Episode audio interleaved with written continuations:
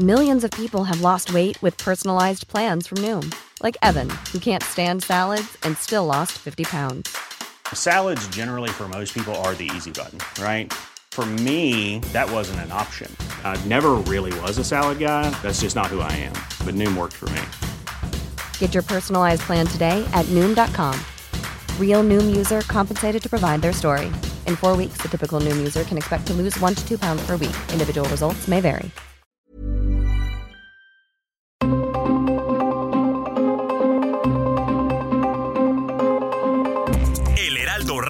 Presenta Zona de Noticias con Manuel Zamacona.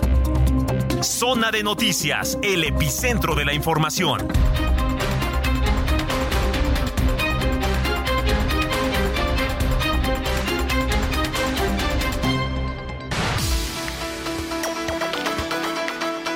Muy, pero muy buenas tardes. ¿Qué tal? ¿Cómo están ustedes? Son las 2 en punto en la capital del país. Les saludamos a través del Heraldo Radio Ciudad de México 98.5 y toda la cadena que nos acompaña en este instante. Gracias. A nombre de Manuel Zamacona, titular de este espacio, les saluda en esta oportunidad Heriberto Vázquez Muñoz. Vamos a la información más importante que ha ocurrido en México y el mundo cómo terminamos, cómo abrimos este fin de semana. Y también el último, se nos vaya abril, parece mentira, pero todavía como que es demasiado rapidísimo. Quiero mandar un saludo muy especial para los amigos que están sintonizándonos allende de nuestras fronteras a través de la cadena de New Media. También para ustedes que nos sintonizan en McAllen 91.7 FMHD 4, Bronzeville 93.5 FMHD 4, los amigos de eh, No Media decíamos en Illinois, en la Florida, en Texas, en Houston. Gracias, muchas gracias por recibir esta señal. Amigos de Guadalajara, Jalisco 100.3, Monterrey, Nuevo León 99.7, en Yucatán 96.9. Saludos a la Blanca Mérida, la capital del estado de Guerrero 94.7, Chilpancingo también está con nosotros. Tuxtla Gutiérrez en el sur del país 88.3, en el Golfo 92.5 Tampico. Qué bello es Oaxaca y en la capital del estado usted sintoniza la señal del Heraldo Radio a través del 97.7. Estamos también en la comarca lagunera en el 104.3. Mañana habrá debate, no pasado mañana habrá debate. Allí estará llevándolo a cabo nuestro compañero Alejandro Cacho. Heraldo Radio Istmo 106.5 allá en Tehuantepec. Un abrazo muy especial donde quiera que nos esté acompañando. Ya lo sabe a través de www.elheraldodemexico.com. Usted se traslada a donde está la señal de radio y ahí estaremos saludándole, si no lo permite, acompañándole a donde quiera que se vaya y usted aprovechando lo que se denominaba antes el puente. A nombre de todo este equipo, muchas, pero muchas gracias por acompañarnos esta tarde en la producción de Ángel Arellano en sustitución de el señor Vieira. También está como siempre Gina Monroy, está Alex Muñoz, está todo este equipo de trabajo llevándoles a usted la información y también Diego Iván allí en la en la realización del mismo. Vámonos a un resumen para ponernos al momento de lo realmente importante en esta zona de noticias de este sábado 29 de abril. En una jornada inédita,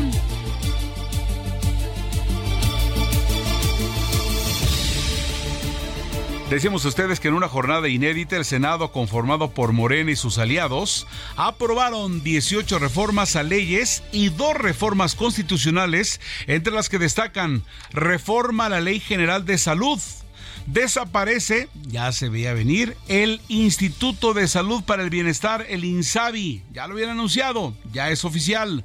Hay una reforma a la ley de aeropuertos y de la ley de aviación civil que permite crear una línea aérea del Estado que será operada por la Sedena y también la reforma, la reforma que elimina al CONACIT. Señor presidente, conforme a la votación se emitieron 64 votos a favor, 0 en contra y una abstención. Honorable Asamblea, queda aprobado en lo general y en lo particular el decreto por el que se reforman, adicionan y derogan diversas disposiciones de la ley de aeropuertos y de la ley de aviación civil en materia de concesiones. Se remite al Ejecutivo Federal para los efectos constitucionales. Ayer por la tarde, los senadores de los partidos Morena, Partido del Trabajo y Verde acudieron a Palacio Nacional para encontrarse con el presidente Andrés Manuel López Obrador y desearle una recuperación del COVID-19. El senador Ricardo Monreal informó que no se abordarán temas relacionados con la agenda legislativa. Un saludo cordial que el grupo parlamentario y sus aliados vinimos a desearle pronta recuperación y desearle también que esté muy bien de salud. Veníamos más a darle un saludo, todos los senadores y las senadoras. No hablamos del INAI, no tratamos eso, simplemente era un saludo cordial, amable, eh, amistoso con nuestro presidente Andrés Manuel López Obrador. Así es, dice que no se abordaron temas relacionados, sino simplemente fueron a saludarlo porque está convaleciente de salud. El avión presidencial José María Morelos y Pavón abandonó nuestro país desde el Aeropuerto Internacional de la Ciudad de México con rumbo a Yaquistán. Jorge Mendoza Sánchez, director general de Banobras, explicó que se concretó la venta del avión por 1.659 millones de pesos, equivalentes a 92 millones de dólares. Diana Loza, ex titular de la Unidad Especializada de Personas Desaparecidas de la Fiscalía General de Baja California, dio a conocer que su hijo Carlos Ontiveros se encuentra desaparecido desde el pasado 22 de abril. Lamentable noticia, lamentable de verdad. La jefa de gobierno de la Ciudad de México, Claudio Sheinbaum, se encuentra en León, Guanajuato, donde tuvo un encuentro con estudiantes del Instituto Tecnológico Campus León para su conferencia políticas de gobierno al servicio del pueblo en el Poliforum de esa ciudad. En información internacional, cinco personas, incluido un niño de 8 años, todos originarios de Honduras, fueron asesinados a balazos cerca de Houston, Texas. Autoridades informaron que el sospechoso es, entre paréntesis, entre comillas, un mexicano. Tras asistir al concierto de Bruce Springsteen junto a su esposa Michelle Obama, así como el director de cine Steven Spielberg y su esposa Kate Capshaw, el expresidente de Estados Unidos, Barack Obama, viajará a Suiza para participar en un ciclo de conferencias desde la ciudad condal de Barcelona. Cristina Kirchner vicepresidenta argentina confirmó que no será candidata en las elecciones presidenciales de octubre ante más de 2.000 miembros de su partido reunidos en un teatro allá en la Argentina, el Teatro de la Plata. Y en noticias deportivas, el mexicano Sergio Checo Pérez ganó la prueba sprint del Gran Premio de Azerbaiyán, el cuarto del Mundial de Fórmula 1, disputada en el circuito urbano de Bakú, donde relegó al segundo puesto al moganesco Charles Leclerc. Bien por el Checo Pérez. Este fin de semana la Ciudad de México vivirá por primera vez un juego oficial de grandes ligas, con dos duelos entre los padres de San Diego y también el equipo de San Francisco en el estadio Alfredo Harp Helum. Vamos ahora con el clima. Para este sábado el nuevo Frente Frío 52 se desplazará sobre el oriente y sureste de la República Mexicana y originará lluvias muy fuertes que estarán acompañadas de descargas eléctricas, rachas de viento y posible caída de granizo en, atención, Chiapas, Oaxaca, Tabasco y Veracruz. Mientras que en un sistema de alta presión mantendrá el ambiente caluroso en los estados del Pacífico mexicano el sureste del país y la península de Yucatán, con temperaturas máximas de 40 a 45 grados en Colima, Guerrero, Jalisco, Michoacán y Oaxaca. Asimismo, se pronostican valores máximos de 35 a 40 grados en Baja California, Campeche, Chiapas, Nayarit, Quintana Roo, Sinaloa, Sonora y Tabasco. Para el Valle de México se espera ambiente fresco y cielo parcialmente nublado con una mínima de 14 grados y una máxima de 29. Vamos ahora con nuestro compañero Mario Miranda, la vialidad. ¿Cómo está la afluencia en las carreteras en este fin de semana largo? Mi estimado Mario, me da mucho gusto saludarte. Buenas tardes, adelante con la información. Heriberto, ¿qué tal? Muy buenas tardes. Nos encontramos en las inmediaciones del Foro Sol, donde punto de las 4 de la tarde se llevará a cabo el partido de béisbol de las grandes ligas entre los padres de San Diego y los gigantes de San Francisco.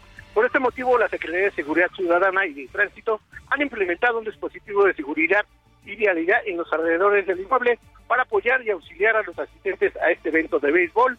En cuestión de vialidad tenemos avance lento en el viaducto Miguel Alemán y esto debido al cruce de peatones y a la operación de la luz roja en los semáforos. Así que recordarles a los amigos automovilistas que manejen con precaución y que reduzcan la velocidad, permitiendo el paso peatonal. El circuito interior presenta carga vehicular de calzada Ignacio Zaragoza al eje 3 Añil. Pasando este punto, la la mejora esto en dirección a calzada de Tlalpan. Las alternativas viales son la avenida 8 Francisco Morazán y el eje 4 Canal de Río Churubusco. Heriberto, es la información que al momento. Muchas gracias por tu reporte, Mario Miranda. Estaremos al pendiente. Ayer nos sorprendió nuestros compañeros de reporte vial. Porque, hombre, por ejemplo, en el caso de la salida de México hacia Cuernavaca, que la gente se desplaza a la ciudad de la eterna primavera y hacia Acapulco, por citar algo, pues que estaba muy tranquilo en la noche, fíjense nada más, qué curioso. Pero bueno. Vamos a más noticias porque ayer 160 mil, 160 mil personas, dice el gobierno de la Ciudad de México, estuvieron en un concierto especial por la cantante Rosalía. Ella se presentó en el Zócalo de la Ciudad de México y de acuerdo a la Secretaría de Gobierno de la Ciudad de México, durante este concierto hubo un aforo de 160 mil personas y fue muy aplaudido cuando ella interpretó La Llorona. Vamos a escuchar a esta joven, la famosísima Rosalía, la Motomami.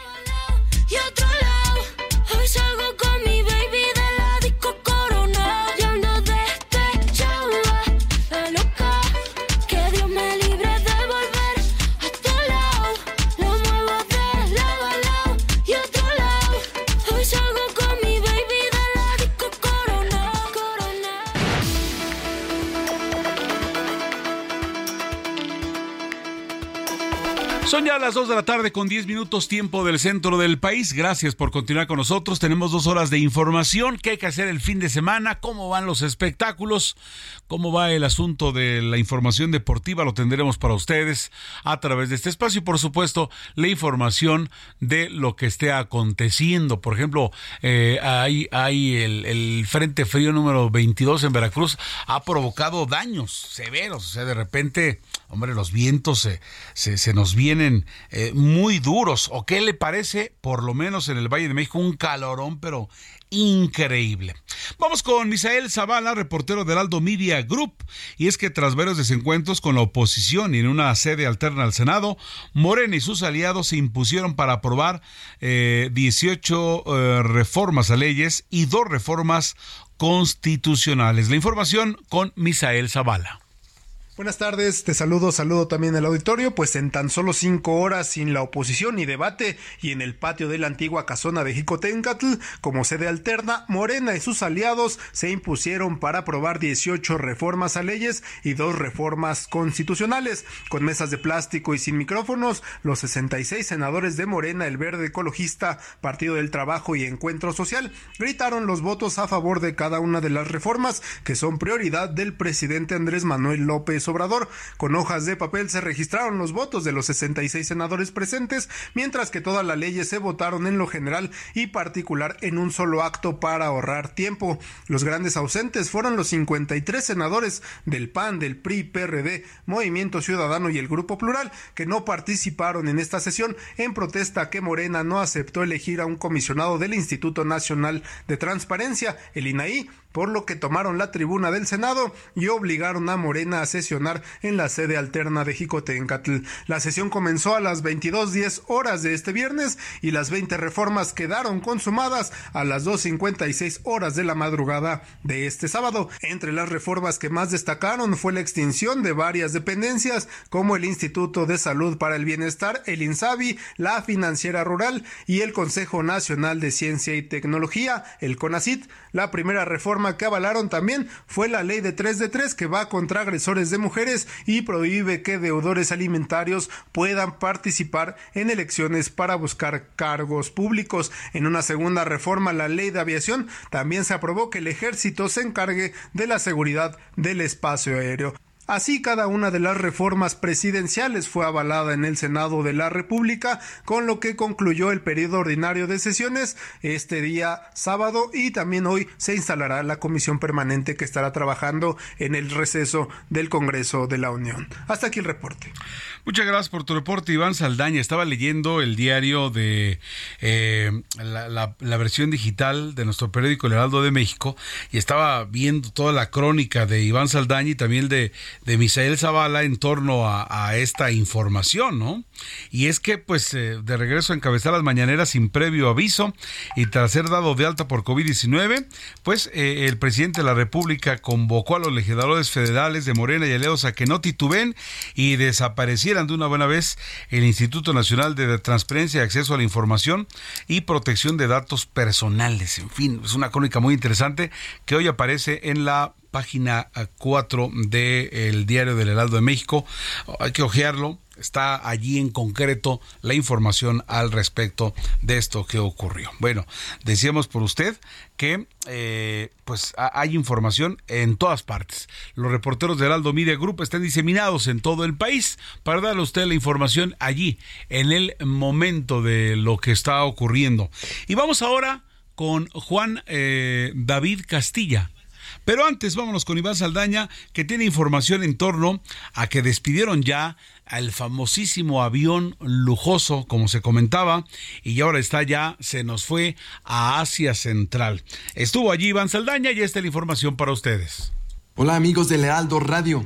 Después de más de cuatro años de haber estado a la venta, finalmente el polémico avión presidencial fue entregado ayer por el gobierno mexicano a sus nuevos dueños, el gobierno de Tayikistán, que lo compró la semana pasada en 1.658.7 millones de pesos, un precio menor en 1.272.55 millones de pesos de lo que pagó en 2012 el gobierno de Felipe Calderón.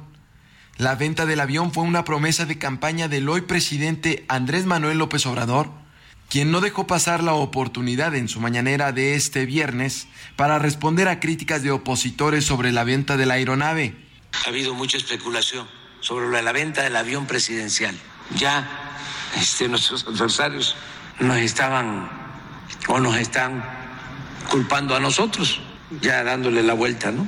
Como si yo hubiese comprado el avión, como si yo hubiese usado el avión, como si yo fuese el responsable de ese despropósito de comprar un avión de lujo carísimo para pequeños faraones.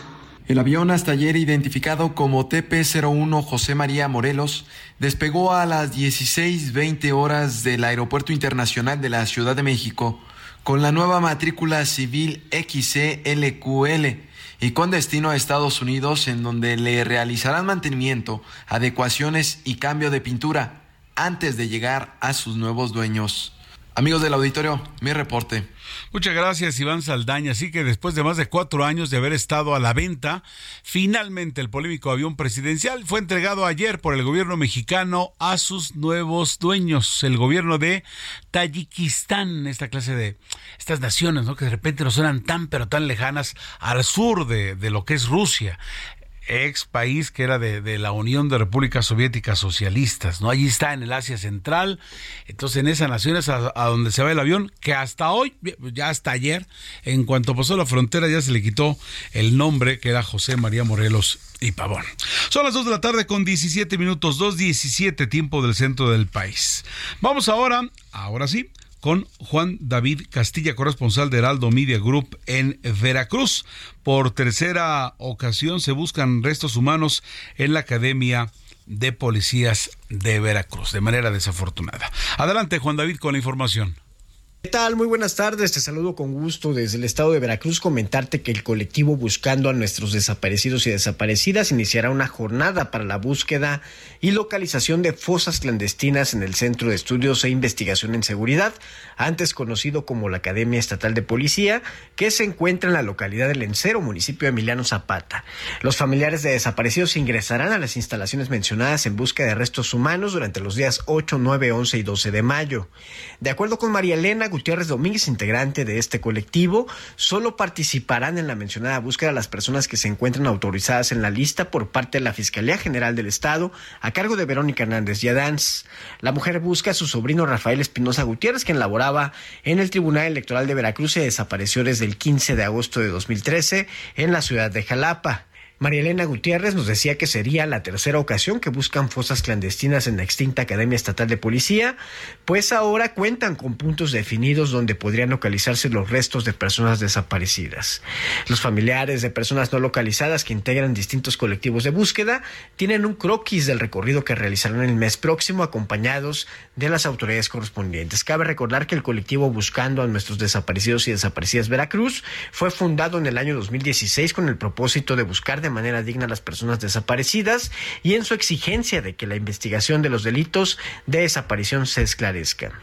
Este es el reporte desde Veracruz. Excelente tarde. Muchas gracias, Juan David Huerta.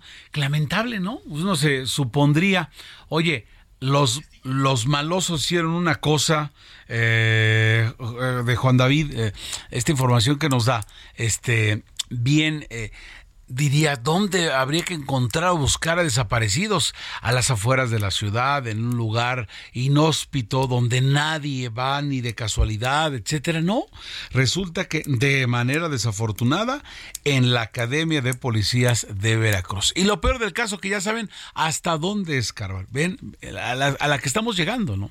Qué terrible situación. Vamos ahora sí con Gerardo Moreno, corresponsal de Heraldo Media Group en Sonora. Y es que en esa entidad ya hay nuevo comisionado de búsqueda de personas desaparecidas. Adelante con la información, Gerardo.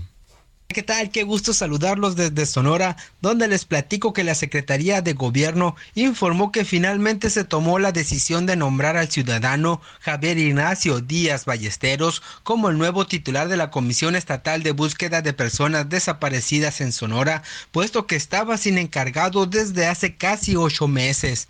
Javier Ignacio Díaz es originario de la Ciudad de México, licenciado en Derecho y desde hace 15 años entró al servicio público. En marzo del 2009 obtuvo una plaza dentro de la Procuraduría General de Justicia del Estado como auxiliar con funciones de perito criminalística en la Dirección General de Servicios Periciales para después asumir otros cargos. Entre su trayectoria se encuentran servicios periciales, criminalística, búsqueda de personas, recolección de indicios y evidencias, además de docente en materias de criminalística e investigación criminal en las universidades privadas C1 y Vizcaya de las Américas. Cuenta con participaciones como ponente en conferencias relacionadas con procedimientos penales, cadenas de custodia, preservación del lugar de los hechos y certificación. Fue a través de un exhaustivo procedimiento de evaluación donde se lanzó una convocatoria desde el pasado mes de marzo anunciando a los 18 colectivos de búsqueda registrados en nuestro estado para que hagan llegar sus propuestas. Fue un órgano técnico evaluador quien estuvo integrado por integrantes de la Comisión de la Universidad de Sonora, de la Comisión Estatal de Derechos Humanos, el Congreso del Estado, la Comisión Ejecutiva de Atención a Víctimas, la Fiscalía de Sonora y la Secretaría de Gobierno quienes tomaron esta decisión.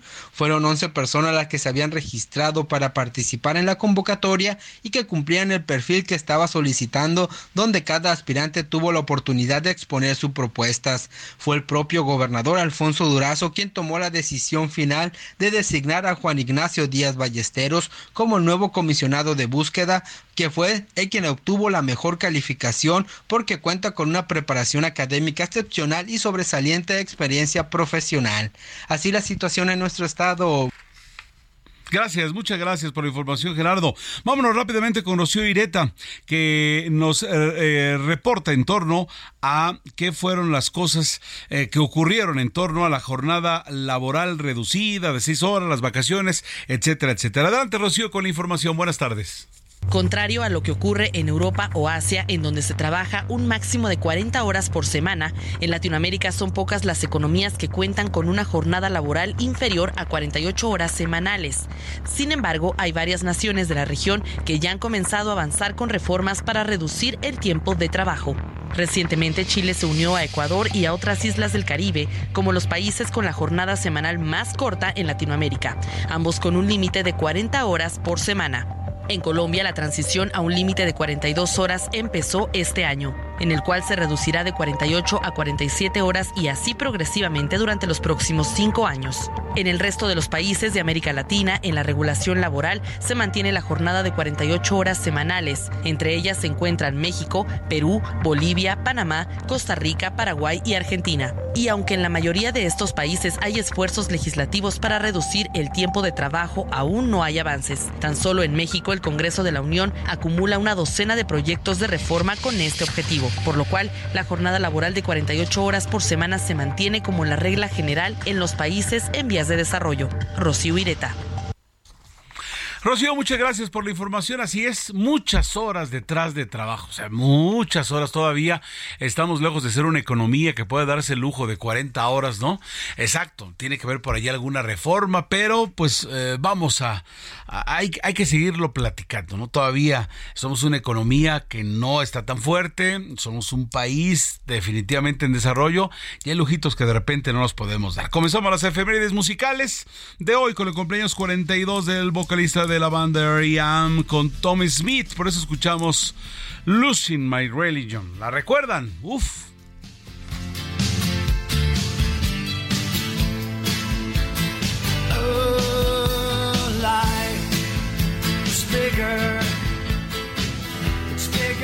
Vamos a una pausa y regresamos con Manuel Zamacona a Zona de Noticias.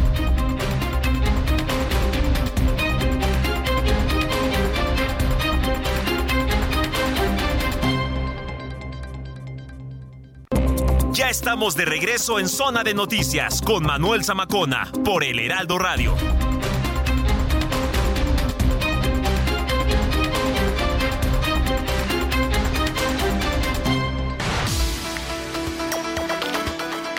Las 2 de la tarde con 30 minutos en este espacio, a nombre del titular Manuel Zamacona, que está en unas merecidas vacaciones. Le saluda en esa oportunidad Heriberto Vázquez Muñoz. Tengo en la línea telefónica, usted ya lo conoce, al doctor Manuel Lavariega Sarachaga. Él es médico diabetólogo, especialista en medicina farmacéutica. Y cuando tenemos alguna duda en torno al, a la especialidad de medicina, recurrimos invariablemente con él. Lo tenemos ya en la línea telefónica. Doctor, ¿cómo está? Muy buenas tardes.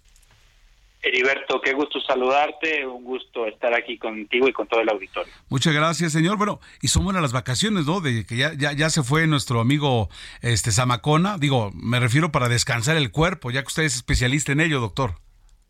Sin duda, unas merecidas vacaciones para el tocayo, así que esperemos le esté pasando bien y bueno, mientras nosotros aquí seguimos platicando de temas de salud. Así es, mi señor.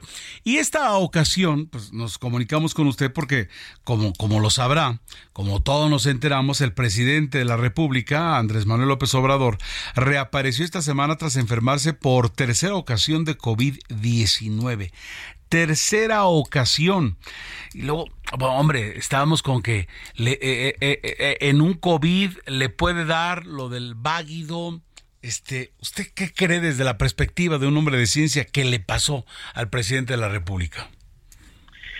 Sin duda esto es una gran pregunta y bueno, existen muchas dudas al respecto por la salud del presidente de México, el presidente Andrés Manuel López Obrador. Porque bueno, en definitiva los contagios de COVID-19, nadie estamos exentos de contagiarnos, pero bueno, debemos de tener y debemos considerar medidas de protección suficientes para poder disminuir esta posibilidad. Y bueno, pues él al estar entre muchas personas que ya no utilizan cubrebocas, estar en lugares en donde se generan tumultos, pues evidentemente está en riesgo para poder generar contagio de enfermedades respiratorias y bueno, pues en esta ocasión fue COVID-19. Quiero decirte que bueno, el COVID-19 es algo que ya todos conocemos, pero en esta ocasión los síntomas por la variante que se encuentra hoy dominante a nivel internacional, pues genera síntomas parecidos a un catarro común, a un cuadro gripal, que característicamente se presenta con dolor articular, dolor de cabeza, congestión nasal, escurrimiento, ataque al estado general, un poco de pérdida de la fuerza o pues de estas ganas de hacer actividades en el día a día, y también pueden llegar a presentar incluso diarrea, sudoración nocturna, fiebre y también pueden llegar a presentar escalofríos. Esto es como el cuadro general pero algunos otros pacientes generan algún otro tipo de síntomas. Y característicamente en los adultos mayores, como lo es el caso de el, licenciado Andrés Manuel López Obrador, pues puede llegar a presentar síntomas incluso neurológicos. Y parte de estos síntomas neurológicos pues pueden corresponder a esta posibilidad de desmayo o de alteraciones de la conciencia. Así que bueno, pues seguramente su equipo médico, que fue quien lo, lo, lo, pues lo acompaña y lo atiende, pues si esto sucedió, porque entiendo que todavía no está confirmado que esto haya sucedido, él nada más en un mensaje que dio dijo que se quedó como dormido, pero bueno, pues esta alteración en el estado de conciencia, pues pudo haber estado relacionado justo a esta infección aguda por COVID-19. Y es que no dejamos de escuchar, ya ya con un con un ritmo mucho menor, pero sí no dejamos de escuchar que me agarró el COVID, paz, por segunda, tercera ocasión, o sea, digamos que eso diríamos que eso es el estándar. Lo que yo nos alarmó es cuando se comentó en un diario de Yucatán pues, que sufrió un desmayo. Luego el presidente mismo lo dice. Y entonces ahí sí yo, bueno, por lo menos yo no recordaba que alguien le diera eh, eh, eh, algo del tipo, pero ya usted nos está comentando las circunstancias y también debemos de recordar, señor, que lo hemos aprendido, que el, que el COVID nos da de una manera a unos, de otra manera a otros, y usted entonces nos, pues a mí por lo menos me tranquiliza decir que es muy probable, y no tenemos por qué no creerle al presidente de la República, que haya sido eso por su condición. Además es un, es un hombre que, que vamos, que, que, que, trae atrás un trabajo brutal, ¿no? Tiene años y años y años recorriendo el país, se levanta muy temprano, etcétera, etcétera, y su edad, bueno, ya no es un jovencito, entonces, eh, como que tenemos el cuadro como para que realmente haya pasado eso, doctor. Sí, por eso les comentaba, digamos, el cuadro que tenemos del libro es ese que les comenté, pero característicamente en algunos pacientes, como bien eh, lo comenta, pues tienen síntomas diferentes y no todas las personas reaccionamos ante las infecciones de la misma manera.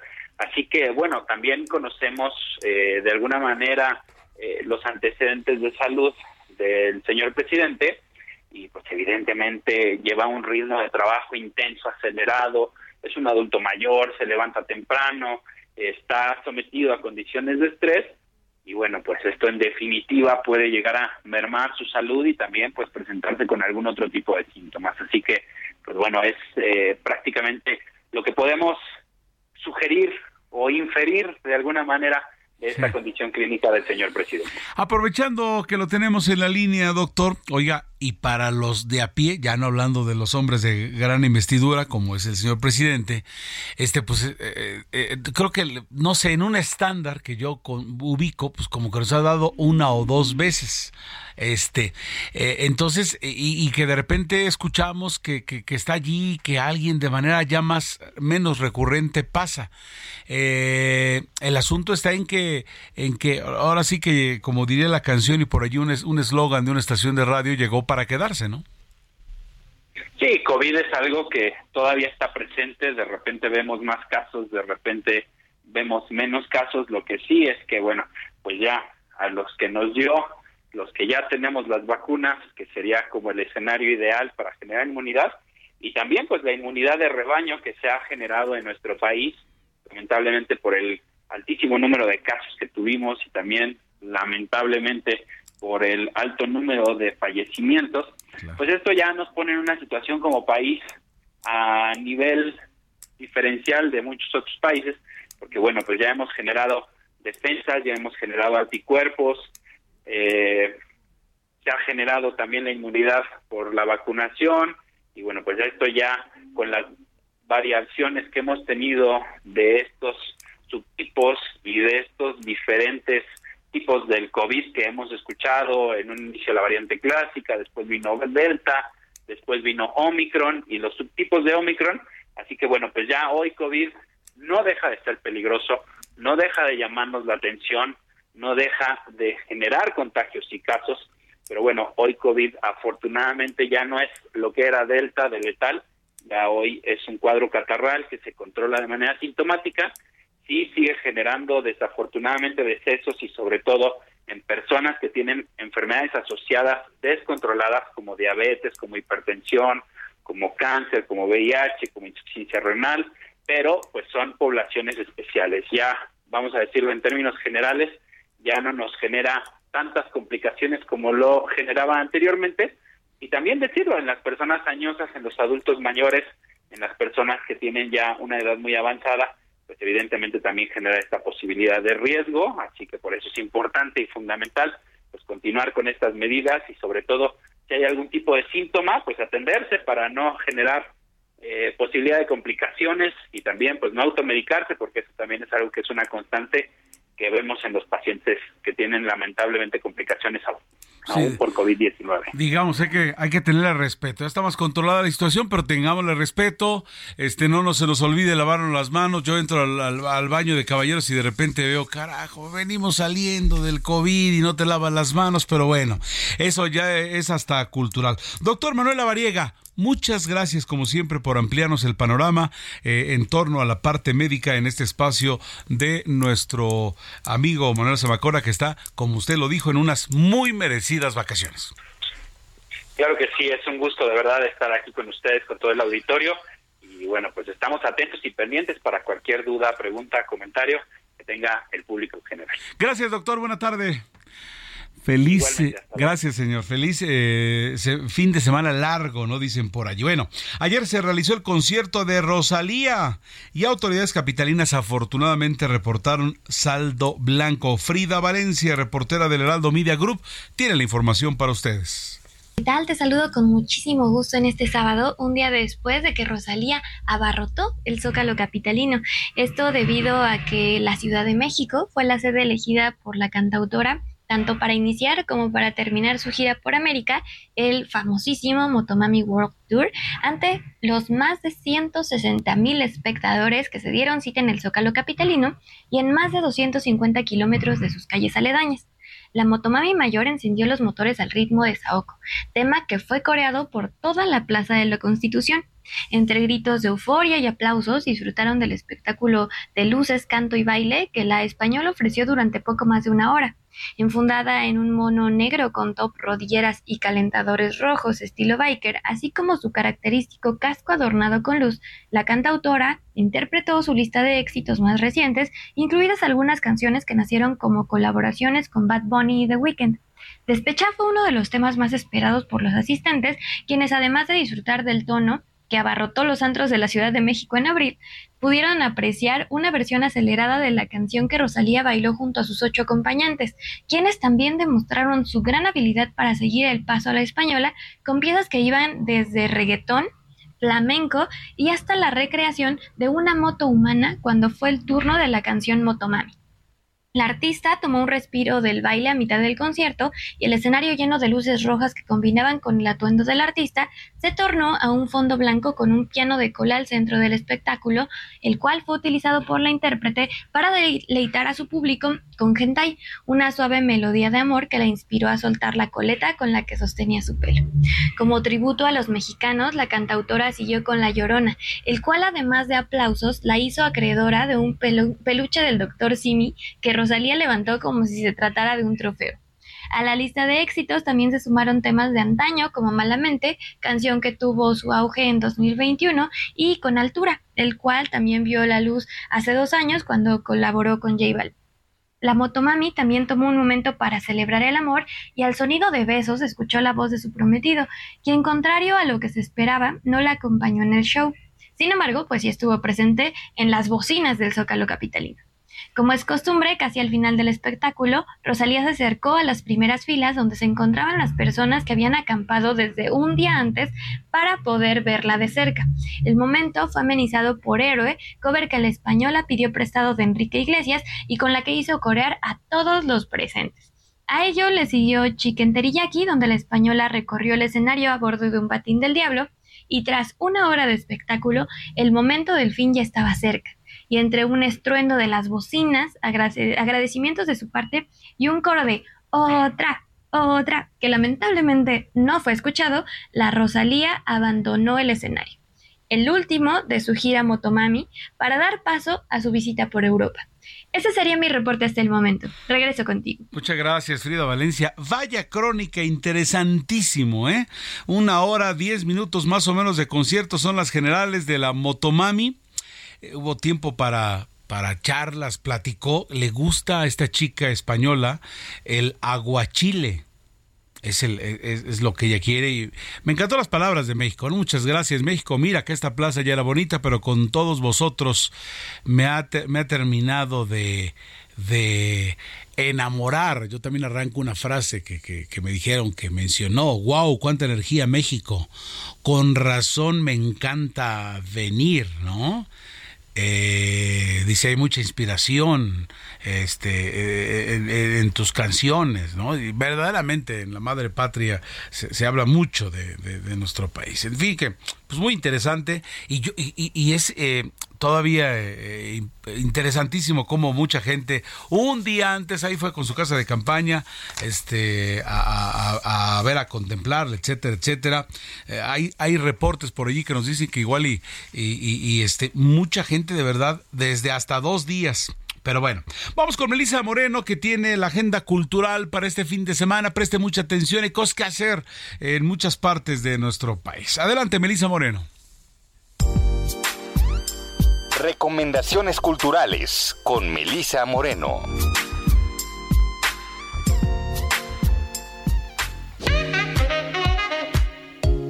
Bienvenidos a la Agenda Cultural del Heraldo de México. Yo soy Melisa Moreno y esta es nuestra selección para Zona de Noticias.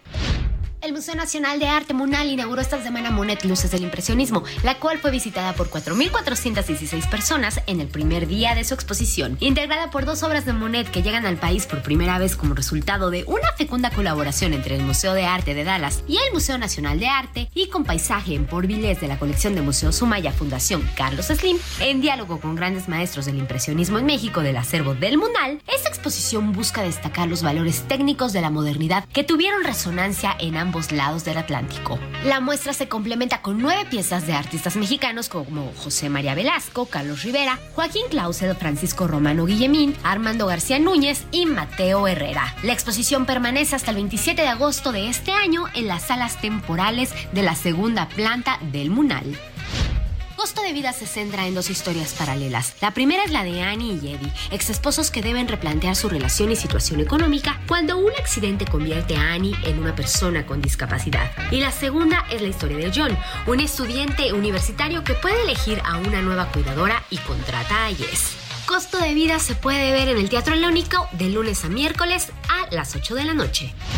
La Feria Internacional del Libro de Bogotá presenta a México como país invitado de honor para su edición número 35. Nuestro país ha sido invitado de honor en la Filbo en dos ocasiones anteriores, en 1993 y 2009, gracias a su cercanía cultural y literaria con Colombia. La presencia de México en esta edición es organizada por el Fondo de Cultura Económica y la Secretaría de Relaciones Exteriores de México y cuenta con un pabellón de 3.000 metros cuadrados, una librería con cerca de 30.000 ejemplares, presentaciones y charlas con autores, exposiciones artísticas, espectáculos musicales, muestras gastronómicas, presentaciones culturales y una delegación de 100 personas relacionadas con la cultura mexicana, entre escritores, traductores, editores, músicos y artistas, quienes nutren una programación cultural con más de 80 eventos. Entre los escritores mexicanos que tienen lugar en esta edición en la Filbo son Mónica Lavín, Liliana Blum, Alejandro Rosas, Julio Patán, Claudia Ramírez, Alberto Villarreal, Abril Castillo Cabrera, Adolfo Córdoba, Alejandro Magallanes, Ana Paula Martínez, Bernardo Esquinca, César Tejada, Daniel Javif, Daniela Salinas, Elisa Díaz Castelo, Fabio Moravito, Flor Salvador, Francisco Hinojosa, Guillermo Arriaga, entre muchos otros cultural de esta semana. Yo soy Melisa Moreno y me encuentras en arroba melisototota. Nos escuchamos la siguiente. Melisototota, ¿eh? Qué bien. Bueno, pues ahí está la, agenda cultural para, para agasajarnos y meternos en ese mundo. Vámonos ahora con Paulina. Amosurrutia, eh, que siempre platica con nosotros en torno a, Mujer Plena. Y es que queremos charlar con ella. Paulina, ¿cómo está usted? Buena tarde. Qué gusto saludarte, Alberto. Muchas gracias por el espacio, como siempre, del día. Por un tema que justamente pues no tenemos nada que celebrar, desgraciadamente. Te escucho. Eh, tenemos un ligero problema con, con la línea telefónica. Nos, nos, nos estábamos quedando con que Paulina nos decía, no tenemos nada que festejar, o sea, porque pues Hombre, una de las grandes preguntas es cómo proteger la inocencia de los niños, ¿no? Niños y niñas, los niños y las niñas, ¿cómo le hacemos para ello? Y es por ello que una experta en el tema, con Paulina, eh, nos estamos enlazando con ella, pues precisamente como para, para que nos ilustre cuál es el, lo que ella está ubicando y por qué nos dice, con eso estaba iniciando su participación, que pues no hay nada que festejar para el día de mañana, ¿no? Este, y además, oigan, no, no les pasa que está viendo cualquier cantidad de cosas del Día de la Madre y todavía no, no, no despegamos con el Día del Niño, pero ahora sí, Paulina, te escuchamos. Está, nos estabas diciendo que no tenemos nada que festejar. Sí, desgraciadamente tenemos altos índices de violencia post pandemia, más el gravísimo problema de la violencia sexual infantil, que siempre comento cifras desgarradoras del tercer lugar de violencia sexual infantil que México tiene en el mundo y el primero en pornografía infantil. Pero ahora además con la decisión del Ejecutivo Federal de acabar con el CIPINA, que es el único que defiende los derechos de niños, niñas y adolescentes, pues realmente estamos en una situación grave. Y más allá de dar exclusivamente estas cifras que ciertamente son muy delicadas y que además vemos un tema específico en el tema sexual, desde Unión Mujer pues nos abocamos a dar a, a todo el público que nos escucha tres puntos en donde podemos proteger la inocencia de los niños, porque claramente si no la defendemos, pues no tenemos nada más que defender. Claro. Oye, y, pero, eh, perdona, ¿cómo se llama este órgano que ya no está? ¿Y cómo ya no está? ¿No se va a sustituir por otro? Mira, lo que quieren hacer es el CIPINA, eh, eh, es un organismo descentralizado que regula todos los programas para la niñez y hace este proceso transversal con las secretarías. Y lo que quiere hacer el presidente es pasarlo al DIF, siempre haciendo estos comentarios de que por qué hay que bajar el presupuesto. Pero la realidad es que la visión del DIF pues es asistencial, entonces no podría hacer el trabajo de Cipina. Y además Cipina tiene, bueno, el DIF tiene 20 veces más presupuesto que Cipina, es decir, no es un tema de reducción presupuestal, la realidad es que es un organismo que generó la ley de niños, niñas y adolescentes, que ha sido un ejemplo para Latinoamérica y que ahora, bueno, lo quieren desmembrar en un momento que te comentaba que está realmente la niñez en un Claro, lo, seguimos viendo la información en el día a día. Para nadie es un secreto que, que sigue siendo un flagelo y, y, algo por el cual, como sociedad en nuestro país, deberíamos sentirnos avergonzados, ¿no? Pedir disculpas diario. Pero bueno, y entonces se quiere quitar este organismo, que, que se lo coma el DIF, que es, que es un monumento, es, es de repente un organismo por allí en el que se podría aglutinar, pero tú lo ves, tú, tú, tú sientes que, que no es por allí el camino, Paulina. Y perdón, te interrumpí porque, porque estaba cortando. No, por supuesto.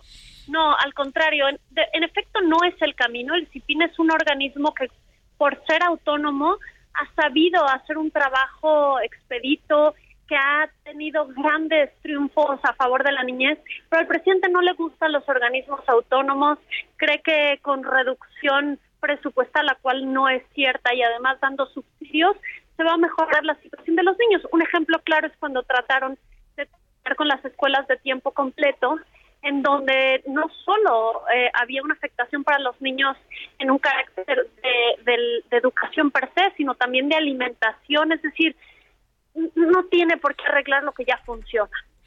No está roto si no lo compongas, no, si no está roto no lo compongas, dicen los gringos, ¿no? Así es, justo así. Qué terrible. Bueno, ¿y qué, qué podemos hacer como sociedad? Digo, más allá de protestar y, y en este momento darte el micrófono para que, para que digas el por qué. Sí, creo que hay que concientizarnos de que hay un problema en este tema y luego eh, ampliar la mirada no es cierto que va a haber una reducción poblacional, pero a nosotros siempre nos gusta hacer estos comentarios desde sociedad civil de cómo ayudamos a los niños a que no vivan en esta situación y sobre todo en un tema tan lacerante como el sexual. Y lo primero es que tienen que tener una persona de, protección, es decir, si tú ves que un niño cercano a ti, tu sobrino, tu nieto, tu ahijado, está pasando por violencia en la familia, necesitas hacer una relación con él más cercana en donde pueda tener dos cosas. Uno, comunicación. Eh, generalmente creemos que los niños no tienen la capacidad de tener una comunicación abierta, sensata y la necesitan. Y otro punto también es que no hemos aprendido como mexicanos a tener relaciones que equilibren la disciplina con el cariño, ¿no? O esperamos ser los mejores amigos de los niños o tenemos una disciplina exacerbada que cae en los golpes y que claramente no ayuda a tener relaciones sensatas. Y fíjate que yo hay una especialista que me encantó cuando hizo este comentario y creo que a todos nos va a simbrar. Es cuando tú le pegas a un niño y le dices que eso está bien para corregirlo, le haces entender que una relación de amor siempre tiene que tener violencia. Y por eso estamos como estamos. Exacto, y, y, cuando les ocurre de eh, su pareja, pues es lo normal, es lo que ya pasaba, y por eso de repente esas expresiones de que, pues es que como me quiere, por eso me corrige, ¿no? Sí, pégame, pero no me dejes, por supuesto. Entonces, nadie bajo ninguna circunstancia debiese de tocar a un niño a ninguna de las maneras que vemos hoy en día. Y con esta crisis, pues es concientizarnos y tratar de hacer relaciones de calidad con los niños donde haya comunicación, donde haya disciplina, donde haya amor y sobre todo donde sientan seguridad, aunque no sea con sus padres, porque desgraciadamente 8 de cada 10 años eh, eh, sexuales a la infancia se dan dentro del círculo cercano, de familia, de los amigos. Entonces, pues no, nada que celebrar y tendremos que seguir exigiendo al gobierno que respete aunque claramente no voten y por eso no le importen. Paulina Amosurrutia, Mujer Plena, gracias como siempre y estamos en contacto, por favor. Gracias y qué gusto tenerte en este espacio. Igual, hasta luego, gracias. Pausa, regresamos, tenemos más. No se vaya, este es Heraldo Radio a nivel nacional.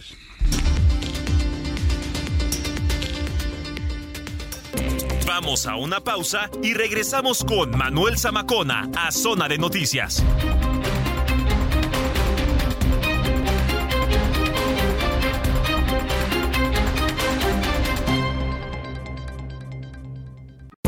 Ya estamos de regreso en Zona de Noticias con Manuel Zamacona por el Heraldo Radio.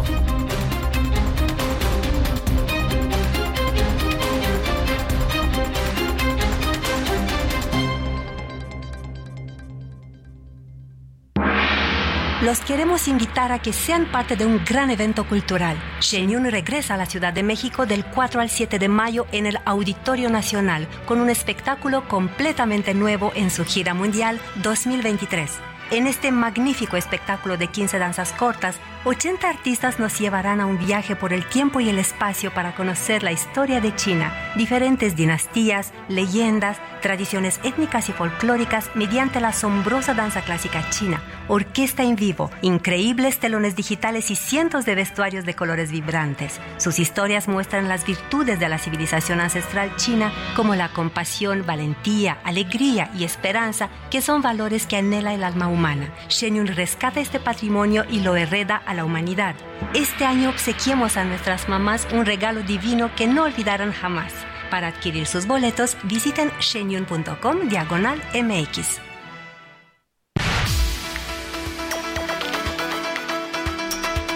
De la tarde con un minuto tiempo del centro del país. Usted está sintonizando Zona de Noticias a través del Heraldo Radio y toda su cadena eh, de costa a costa, de frontera a frontera y allende de las mismas. Allá gracias a Nu Media, eh, también a través de del ciberespacio en todo el mundo. Tenemos, vamos a la segunda hora de este informativo, de, de, de este servicio para ustedes del fin de semana de Zona de Noticias. Eh, a nombre de Manuel Zamacona, él se está en unas merecidas vacaciones. Le saludo en esta oportunidad Heriberto Vázquez Muñoz. Y vamos a un resumen de noticias hasta el momento con Gina Monroy.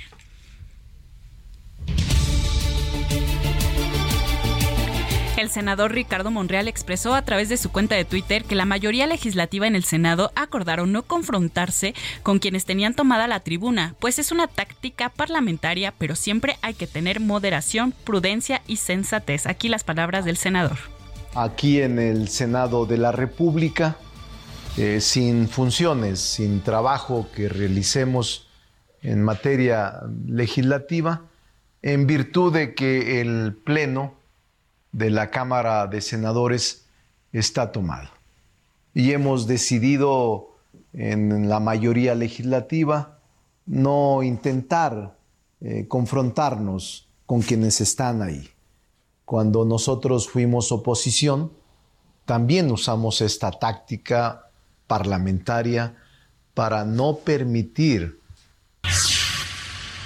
Mientras que el presidente de la Comisión de Ciencia y Tecnología del Senado, Jorge Carlos Ramírez Marín, advirtió que la reforma que cambia el nombre al CONACIT fue aprobada bajo un procedimiento absolutamente irregular, por lo que analiza con otros legisladores la posibilidad de impugnarla. La consejera presidenta del INE, Guadalupe Tadei, confirmó que ganará menos que el presidente Andrés Manuel López Obrador, además de que va a renunciar a seguro de gastos médicos y de separación individualizada. En noticias internacionales, especialistas de los Centros para el Control y la Prevención de Enfermedades en Estados Unidos investigan abscesos cerebrales graves y raros en niños de Las Vegas, Nevada, esto en Estados Unidos, y sus alrededores. En casi todos los casos, los síntomas que han presentado los menores son dolor de oídos o sinusitis, dolor de cabeza y fiebre. También en temas internacionales, el príncipe Guillermo y Kate Middleton, príncipes de Gales, celebran su aniversario de bodas número 12 y postearon en Instagram una foto de ellos montando en bicicleta. Mi compañero Mario Miranda continúa recorriendo las calles de la ciudad, pues en este puente largo, para saber también cómo están las carreteras. ¿Cómo estás, Mario? Buena tarde. Hola, ¿qué tal Gina? Muy buenas tardes. Tenemos información vial al momento. Informarles a los amigos automovilistas que circulan sobre el anillo periférico que encontrarán tránsito lento en el tramo de Reforma a San Antonio. Pasando este punto, la vialidad mejora esto en dirección a San Jerónimo. En el sentido opuesto del anillo periférico de San Jerónimo a Reforma encontraremos buen avance. Barranca del Muerto del anillo periférico, Avenida de los Insurgentes, presenta carga vehicular. El eje 10 sur de Revolución al anillo periférico con tránsito lento. Y finalmente... Hey, it's Ryan Reynolds and I'm here with Keith, co-star of my upcoming film, If, only in theaters May 17th. Do you want to tell people the big news?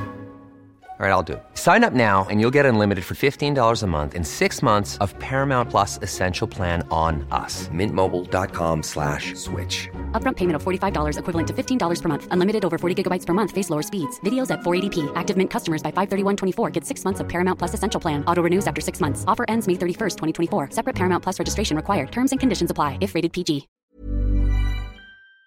La vista con carga vehicular en ambos sentidos. Esto de revolución al anillo periférico. Tiene es la información vial al momento. Muchas gracias, Mario. Buena tarde. Tenemos pendientes. Buenas tardes. Compa, ¿qué le parece esa morra? La que anda bailando sola me gusta pa' mí. Bueno, pues Peso Pluma realizó su debut en Tonight Show con Jimmy Fallon. El cantante se convirtió en el primer exponente del regional mexicano que se presenta en este programa. Peso Pluma eligió su canción Ella baila sola canción que estamos escuchando, una colaboración con Eslabón Armado que se ha ganado el reconocimiento del público en México y Estados Unidos. Hassan Emilio Cabande Laija, su verdadero nombre, es un joven originario de Zapopan, Jalisco, quien tiene solo 23 años. Que estoy muy loco, pero le gusta que ningún vato como yo actúa. ¿Qué te va, mija? Y por doble P, viejo. Pues aunque no lo crean, creo Gina que es el tema más escuchado en, en, en redes en este momento, ¿no? Tengo entendido que, que está el, el, Spotify es el número uno, ¿no? Sí, eh, a nivel mundial. A nivel Sí. mundial, o sea, no hay otro artista. Oye, ponme a quien quieras, a Ed Sheeran o quien te gusta a ti, no sé. sí. J-Lo, no, no, nada. Y entró, entró ya en las listas de popularidad en el top 10 de los charts en los Estados Unidos. En Billboard, imagínate nada más, Gina. Sí, totalmente. La verdad es que este show no cualquiera se presenta. Ah, no, no, Eh, sí, Jimmy nivel- Fallon es, Fallon. eh, Sí, entonces es un gran logro pues para él. Y aparte, yo no sabía su edad, 23 años. A ver, es un logro para él. Pero, perdón, señor Jimmy Fallon, créame que hay otras cosas de este lado de la Sí. frontera. O sea, discúlpenos, por favor. discúlpenos. Sí, sí, De totalmente. verdad, o sea, no lo puedo creer. De verdad, no lo puedo. Habrá gente a la que le gusta, pero no, no puedo. Yo no sabía sinceramente quién era Peso Yo tampoco, Pluma. esta semana me enteré. ¿eh? Esta Sí, yo me también. enteré, digo, y qué bárbaro. Y luego el primer lugar y toda la cosa. Luego fue con Jimmy Fallon. Señor Fallon, créame que no es lo que se produce en México. Hay otras cosas, por favor, pero hoy es el primer lugar y quedémonos con eso, Gina. Y Sí. vamos a observar, porque escuchemos tantito, padecito, porque está medio raro. ¿Cómo se llama este, este movimiento? ¿Qué es música qué? ¿Qué se dice? Eh, Eh, tiene su nombrecito ahí, el, el corridos Corridos tumbados, tumbados, como sí. dice este, nuestro bien Diego, Iván, corridos tumbados. Ya no digan que no saben, ya se los dijimos aquí en el Aldo. Y a ver, sube tantito, ¿no? Para que vean, es cultura, es cultura, ¿eh? Estoy muy loco, pero le gusta que ningún vaso como yo actúa. Te va, mija. Oye, y entonces con esta canción, o sea, no con, no con, la, no con la menos fea, sino con la más popular, eh, que casi casi es lo mismo. no lo puedo creer. Se llama Peso Pluma, es de Zapopan, del estado de Jalisco, y este es el primer lugar de todo lo, lo que ustedes se pueden imaginar. Gracias, Gina. Monroy. Gracias, Heriberto. Buena tarde. Son las 3 de la tarde ya con 8 minutos.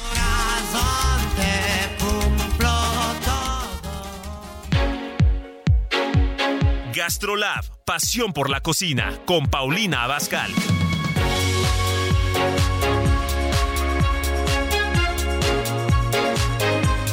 Pasemos a cosas más agradables por el amor de Dios. Y tenemos ya en la línea telefónica a la chef Paulina Abascal. Eh, chef, ¿cómo está? Muy buena tarde.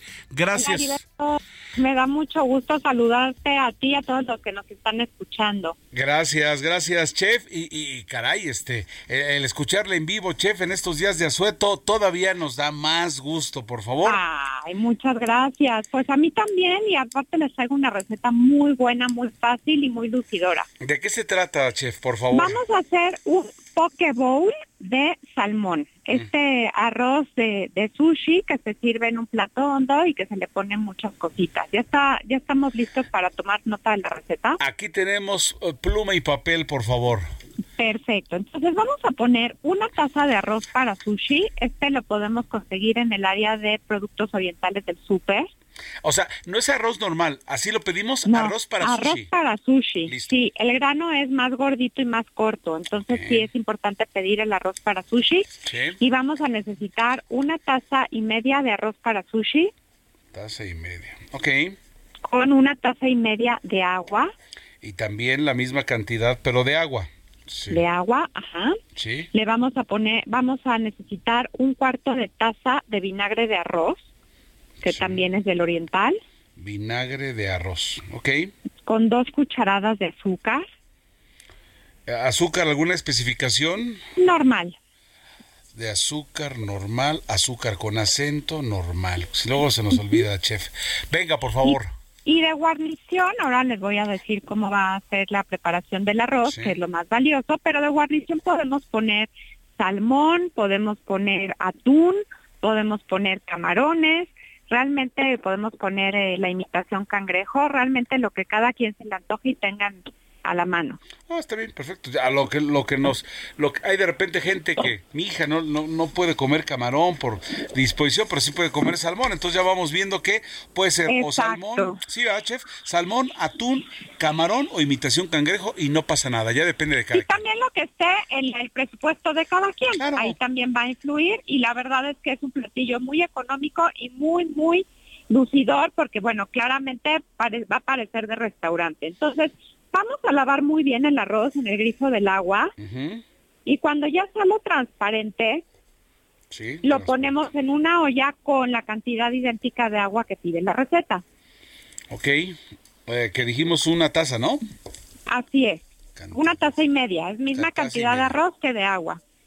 Y cuando suelte el hervor, bajamos la flama, tapamos y dejamos alrededor de unos 20 minutos. Perdón. Unos 20 Ahí se nos ¿Me fue, chef. Cuando suelte Sí. el hervor, ¿qué más? Disculpe. van a tapar eh, la olla del arroz y lo dejamos como por una media hora a que se consuma el agua y el arroz se cocine. Media hora hasta que se consuma el agua. Perfecto. Ahora, la, la llamas, este chef, la, La, llama- la- la llama va a bajar cuando ustedes eh, vean que ya soltó el hervor. Perfecto. Bien. ¿Ok? Aquí vamos. Bueno, y entonces ahí dejamos que se cocine el arroz y por el otro lado vamos a calentar el vinagre de arroz con el azúcar. Ah, caray. El vinagre de arroz y luego se le va a calentar con el azúcar y le vamos a poner ahí una pizca de sal. Una pizca de sal. ¿Cuánto tiempo, chef? Nada más a que se disuelva muy bien el azúcar, o sea, va a tomar dos minutitos. Disuelva el azúcar. Ahí nos dirá ya el. Cuando se disuelva el azúcar, este, continuamos con lo, lo otro. Sí, ¿qué más, Cuando chef? se disuelve el azúcar en el vinagre ya apagamos el calor y cuando ya está listo nuestro arroz, que ya no se siente crudo al probarlo, Sí. así caliente se le agrega el vinagre de arroz con el azúcar y se revuelve. Sí, se revuelve. Y se va a estar revolviendo hasta que el arroz esté ya tibio. De esta manera se enfría y queda esponjadito y no se va a aglutinar. Un tiempo más o menos, no menos unos de cinco, cinco, cinco minutitos, exacto. Cinco minutos. La sigo, chef, la sigo, por favor. Entonces, este arroz ya está preparado, ya es un arroz que sirve para sushi. Sí. Se coloca en un plato, de preferencia hondo, Sí. Y lo que se va a hacer es ahora sí ponerle la guarnición. ¿Qué le vamos a poner de guarnición?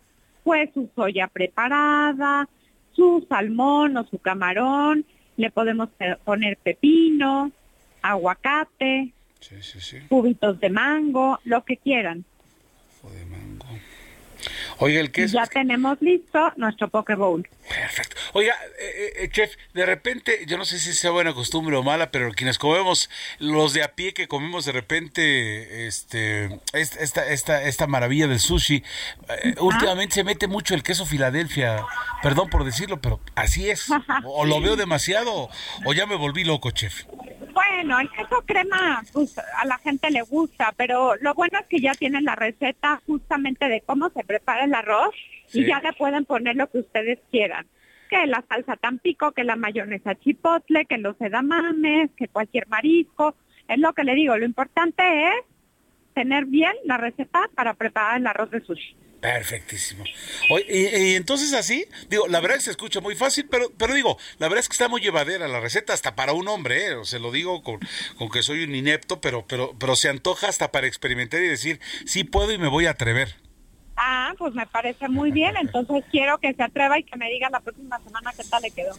Perfectísimo. Chef, eh, como siempre, infinitamente agradecido de tenerla en esta oportunidad, Chef eh, Paulina Bascal. La seguimos, la vemos por la televisión y le agradezco infinitamente que, nos sea recetado. Se llama el eh, Pokeball de salmón. ¿De salmón? Poke bowl de salmón, claro que sí. Recuerden que todas y estas recetas y más las podemos encontrar en al estilo de Paulina Bascal, lunes, miércoles y viernes, por El Heraldo Televisión a las 11 de la mañana. Es un programa en vivo que tiene además, bueno, pues muchas recetas.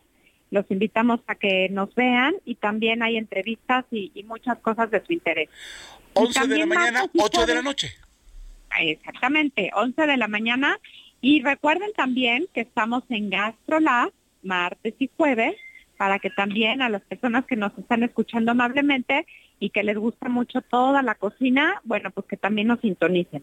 Así está. Es Canal 8 de la televisión abierta de la Ciudad de México en su plataforma de, de su preferencia. Allí está la chef, no se lo vayan a perder. 11 de la mañanita hay que estar bien al pendiente y por lo pronto nosotros la seguimos también en redes. Chef, ¿nos puede decir sus redes, por favor? Claro Aprovechando. que sí, claro que sí. Recuerden que yo estoy en todas las redes sociales como Paulina Bascal, pero los que tienen la palomita azul para que no acepten imitaciones. Ahí está, exactamente. Chef, como siempre, muchas gracias, buen provecho y muy gentil. Que tenga un excelente fin de semana largo.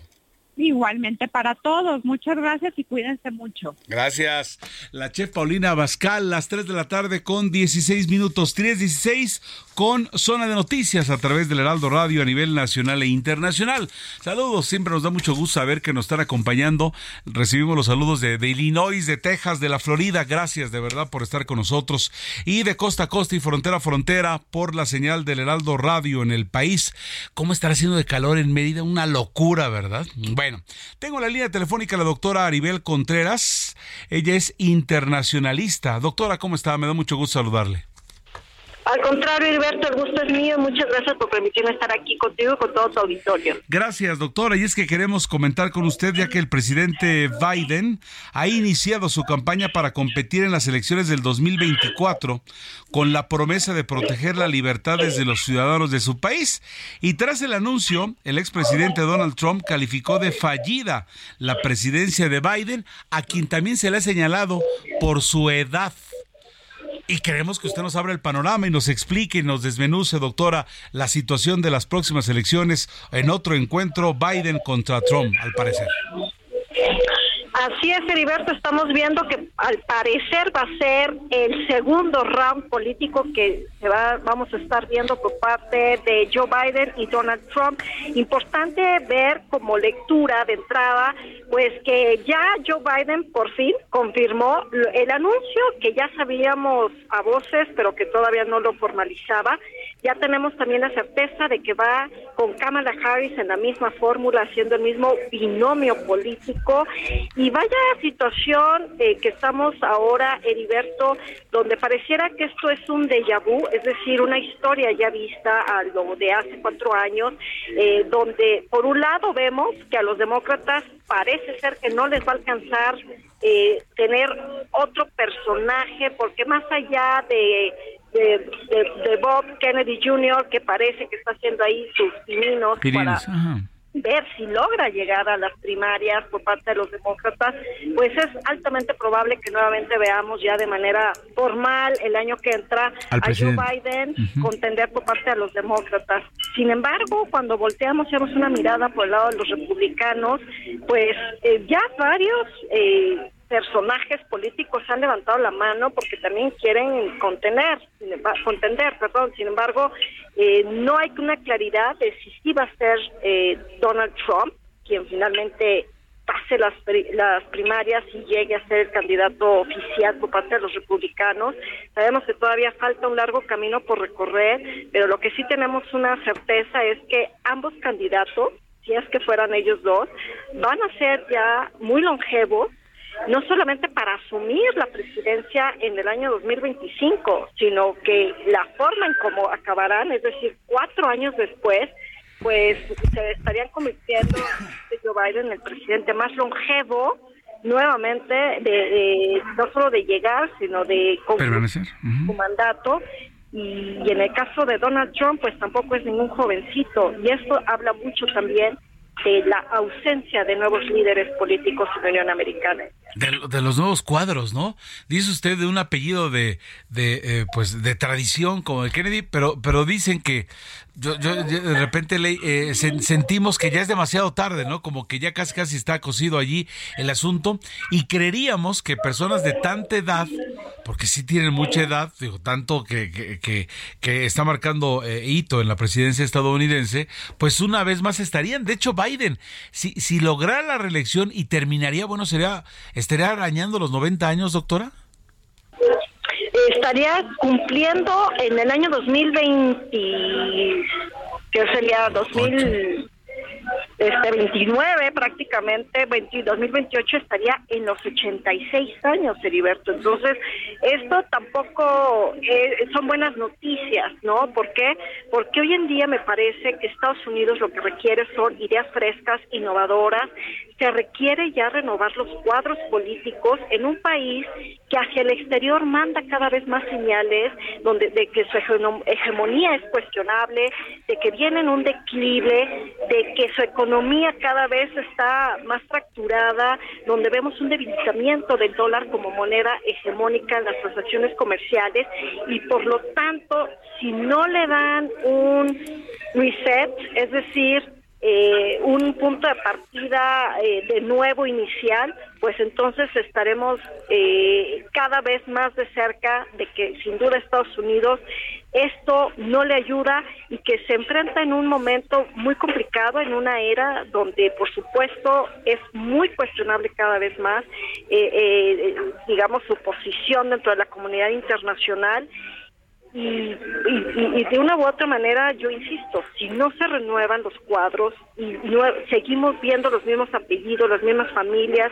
en las mismas posiciones, esto no le va a ayudar al país no solo a fortalecer y avanzar en su agenda doméstica, sino de igual manera tampoco avanzará en su política exterior y por ende tampoco eh, veremos avances a largo plazo en la agenda global, En cualquier parte y es importante, no, no nos acostumbremos, es horrible cuando ven este mayores de 45 años abstenerse para un trabajo, ¿no? La experiencia, pero también el, el, mundo es así, el, cuerpo humano, los retos, la experiencia, ¿no? Lo que se viene. Y yo siento por allí que, que pues bueno, este, China eh, quiere, quiere subirse, hay muchas cosas con, con, con Rusia, este, y, y estar al mando de la superpotencia, pues muchas cosas, además de deseo, pues eh, una, una fuerza por dentro. Ya les pasó con Roosevelt, ¿no? Con todo respeto, pero ahí está la historia, ¿no? Por supuesto, y el mundo está cambiando constantemente, Heriberto, cuando damos una mirada a los últimos eh, pues tres años, a partir de la pandemia, estamos viendo que el mundo mueve, eh, se mueve a una velocidad prácticamente de, la luz.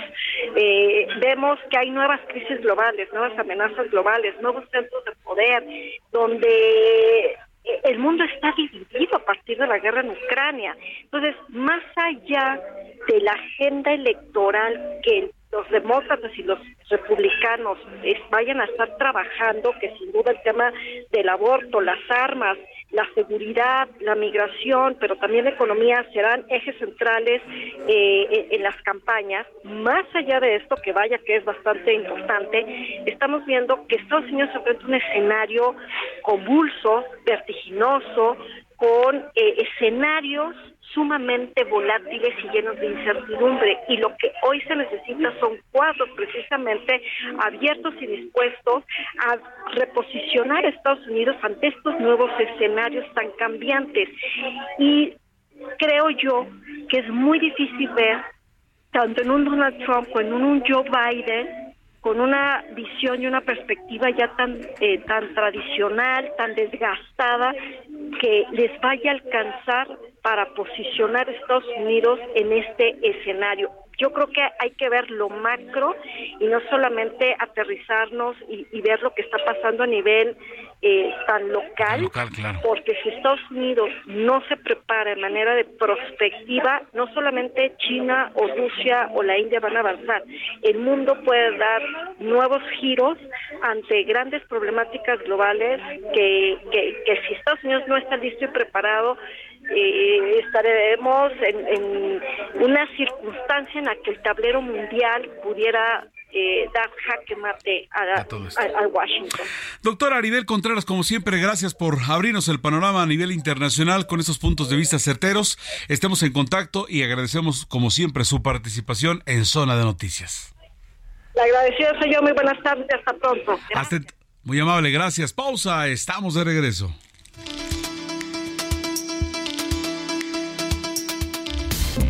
Vamos a una pausa y regresamos con Manuel Zamacona a Zona de Noticias.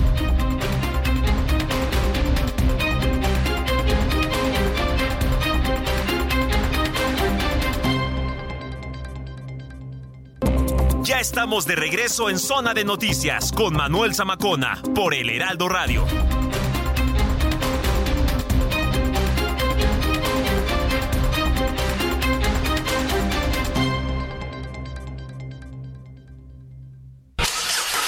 ¿Viajas por carretera? Consulta la cuenta de Twitter Guardia Nacional Carreteras. En arroba gn-carreteras podrás revisar en tiempo real si hay accidentes o bloqueos, así como las condiciones del tránsito vehicular en las carreteras federales. Esta información evitará que te quedes atrapado y te ofrecerá posibles alternativas para completar tus viajes. Consulta arroba gn-carreteras y viaja seguro por las carreteras federales del país. Heraldo Media Group.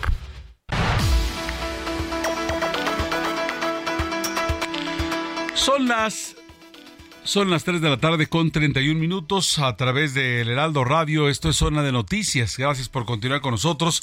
Estamos ya entrando a la parte final de este espacio.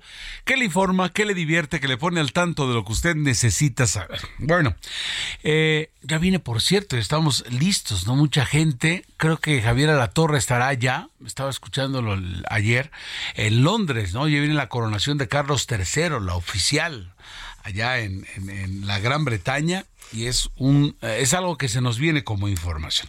Tengo la línea telefónica Cristian Franco, él es responsable de investigación y datos de acción ciudadana frente a la pobreza. Cristian, ¿cómo está usted? Buenas tardes.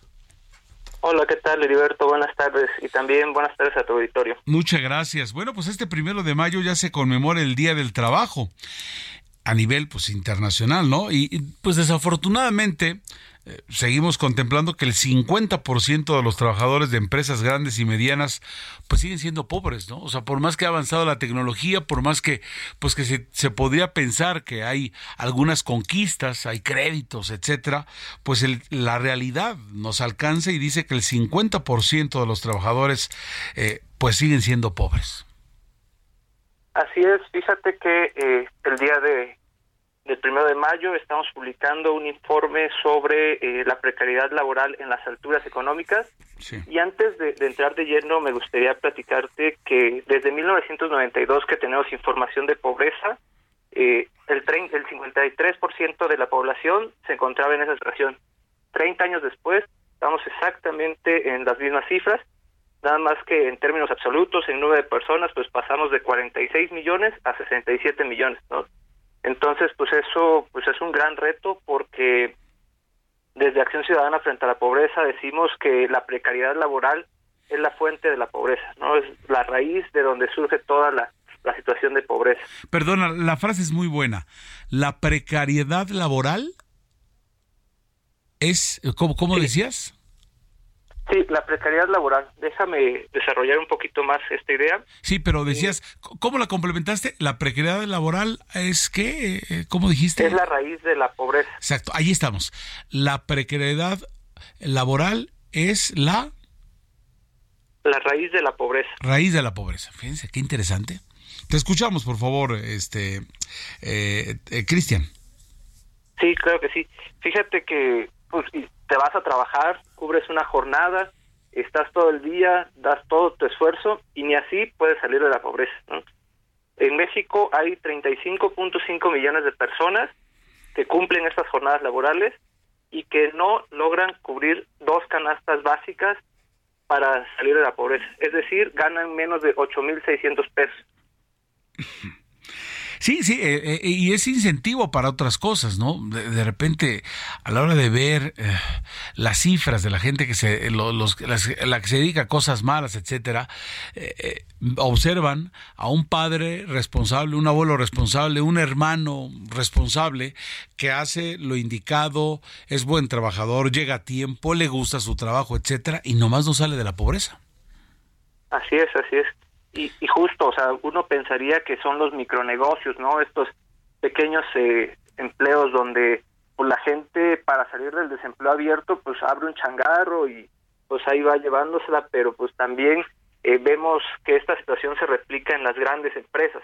Esas empresas eh, pues que tienen más de 50 empleados, que, que están ligadas al mercado internacional, ¿no? Por ejemplo, por mencionar tiendas departamentales, autoservicios, corporativos, grandes industrias manufactureras, ¿no? Estas grandes ensambladoras de coches, pues también estamos viendo que ahí estamos replicando este fenómeno de pues de salarios insuficientes, ¿no?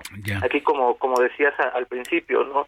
la mitad de esos empleos, es decir, 5.7 millones de personas, por más que cubran esta jornada de trabajo, no les está alcanzando para tener un salario básico, ¿no? Un salario que les permita al menos salir de la pobreza. Ahora, ¿por qué ocurre ello? Digo, finalmente, gracias a Dios, tienen trabajo, pero ¿por qué ocurre ello de que eh, es el comparativo, es, es la atracción de que en este país... Eh, los salarios son muy bajos, este, es a nivel internacional, esto es un fenómeno que solamente se da eh, en México.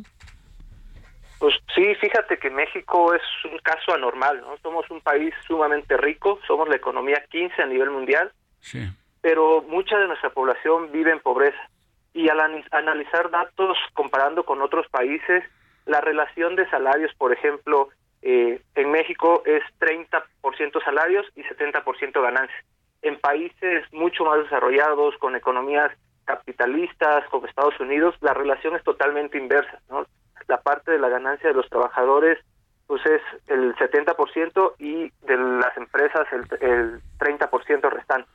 Entonces, pues sí es un, un caso atípico, un caso eh, pues complejo, ¿no? Que, que siendo una economía tan fuerte, tan, tan creciente, pues eh, tengamos estos niveles de, de precariedad laboral. Muy, muy dispersos. Yo trabajaba para una empresa que, que tenía eh, una empresa española con capital en México y, y los ejecutivos se asombraban de la distancia que había del trabajador a una gerencia y una dirección, o sea, se les hacía, pero rarísimo, ¿no? O sea, ellos mismos decían, hombre, esto es este atípico, no, no lo ven, ¿no? Sí, sí, es correcto, ¿no? Y, por ejemplo, estas empresas eh, pues que están generando este tipo de empleos, estas grandes empresas, también eh, pues ostentan eh, títulos de empresas socialmente responsables, pero pues vemos que, que hay un amplio margen para pues, subir salarios, ¿no? Que, que digo, se, se ha hecho un esfuerzo por, por cerrar esa brecha, pero todavía estamos muy lejos, ¿no? La mitad de los, de los trabajadores pues no pueden cubrir una canasta básica que, establece el Coneval dentro de la medición de la pobreza. Así es. ¿Dónde encontramos Acción Ciudadana si queremos más información al respecto de ustedes? Sí, mira, Acción Ciudadana frente a la pobreza nos puedes encontrar este informe que estamos publicando está en la página de frente a la pobreza.mx y también en todas nuestras redes sociales, Facebook, Twitter, YouTube, TikTok, Instagram Ahí pueden encontrar todas las acciones que está impulsando la Acción Ciudadana frente a la pobreza para justo mejorar la situación laboral y por lo tanto situación de la pobreza en la que estamos estancados desde hace más de 30 años. Acción Ciudadana frente a la pobreza. Cristian Franco, responsable de investigación de este organismo, muchas, pero muchas gracias por tu, por tu, por abrirnos el panorama en torno a esto que esta celebración que ya se nos viene del próximo primero de mayo. Eres muy amable y hasta entonces. Muchas gracias, Alberto. Hasta luego. Hasta luego. Faltan ahora 22 minutos para que sean las 4 de la tarde, 22 antes de las 4 aquí en Zona de Noticias. Deportes en Zona de Noticias.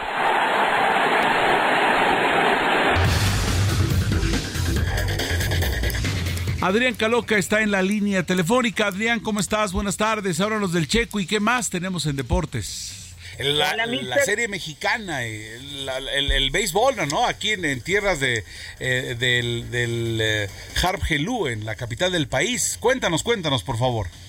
Así es, mister. Y aparte, la última jornada de la fase de grupos del torneo Clausura 2023 de la Liga MX. Es un fin de semana completo para todos los amantes del deporte. Y justo si me lo permite, arrancamos rápidamente con las noticias, con el fútbol, con la jornada 17, los resultados y los próximos partidos. Ayer se jugó el primer partido, Juárez contra el América, las Águilas ganaron allá en la frontera un gol por cero. Para hoy habrá más encuentros, cinco para ser exactos, a las cinco justo de la tarde.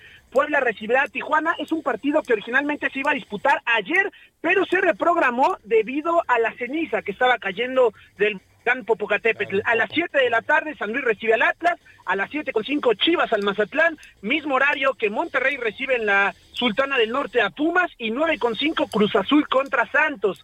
A mediodía de mañana Toluca recibe a Necaxa, 5 de la tarde de mañana, insisto, los usos del Pachuca, actual campeón del fútbol mexicano, visita a Querétaro y a las siete con cinco León recibe a Tigres.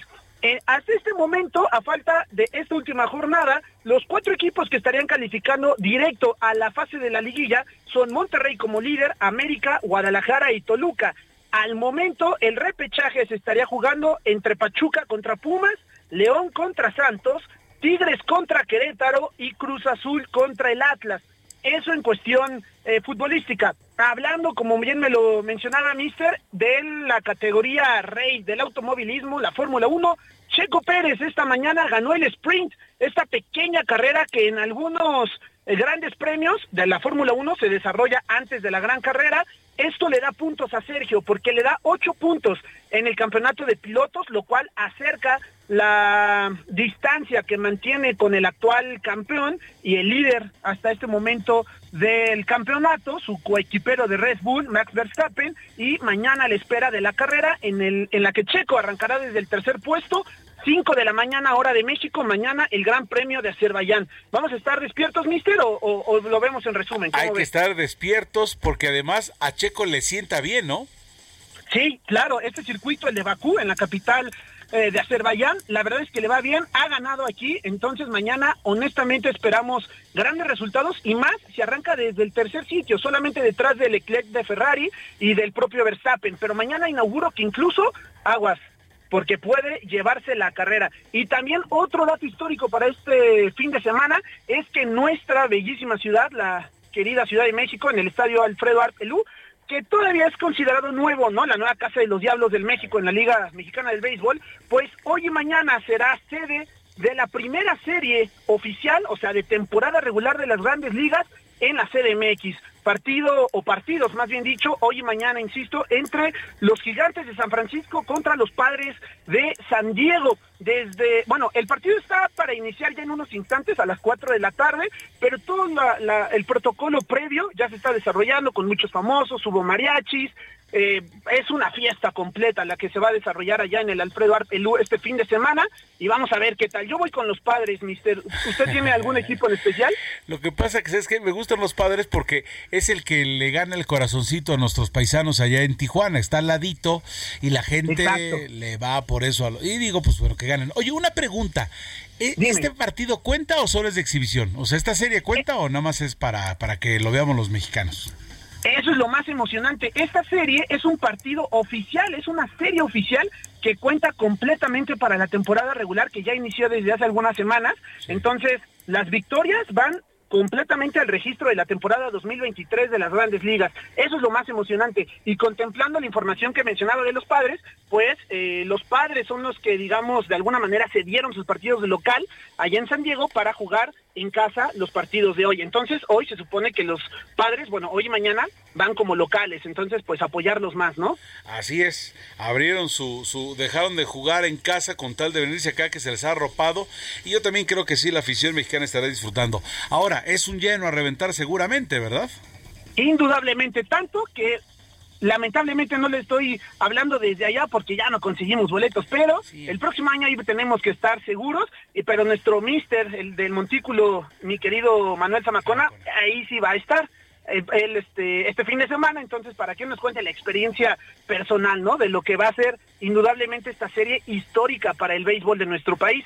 Pero no es la única información de este fin de semana, porque también la mejor liga de básquetbol en el mundo, la NBA, Hoy arranca lo que es la segunda ronda de postemporada o de playoffs. Ya se juega lo, que viene, ¿no? Lo, lo, siguiente con el duelo entre los Nuggets de Denver y los Soles de Phoenix. Será hoy a las seis y media de la tarde. Insisto, ya es la segunda ronda.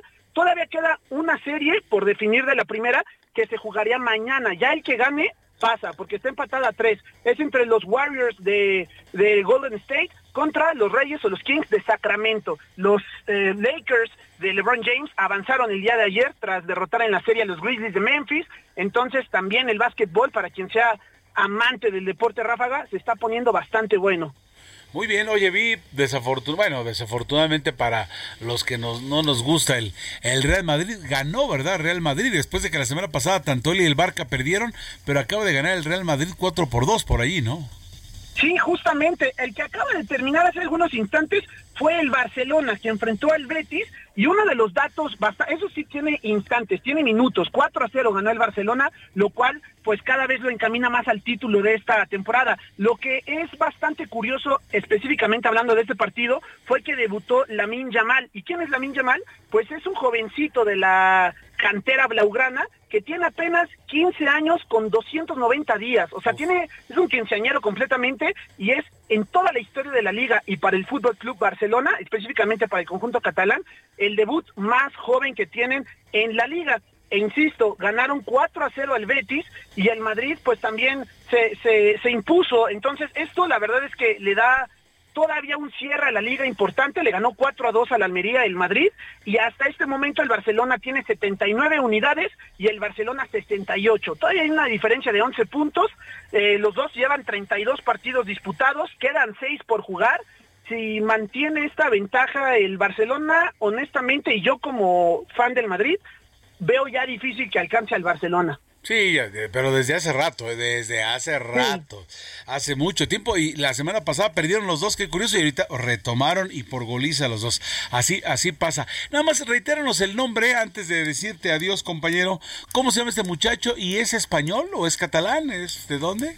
¿Sabes? Sí, se llama Lamin Yamal. Lamin Yamal es de la masía de esta histórica casa, ¿no? De las fuerzas básicas del la mine, así se escribe, la mine Yamal, la min Yamal, y es un jugador español, pero tiene ascendencia marroquí y guineana. O sea, sus padres son de diferentes países africanos, como la mayoría de los futbolistas hoy en día en España. Por, eh, tiene un poquito de varias culturas y bueno, insisto, ya es para que les quede este dato de fin de semana, ¿no? El fichaje, perdón, el debut más joven en la historia del Fútbol Club Barcelona en la liga, con 15 días y 200, perdón, 15 años y 290 días de edad. Qué interesante. Como siempre, Adrián Coloco, un placer eh, escucharte. Estemos en contacto. Gracias por la información y ya seguiremos platicando mañana en torno al apasionante mundo de los deportes. Gracias. El gusto estuvo mío. Un abrazo a todos.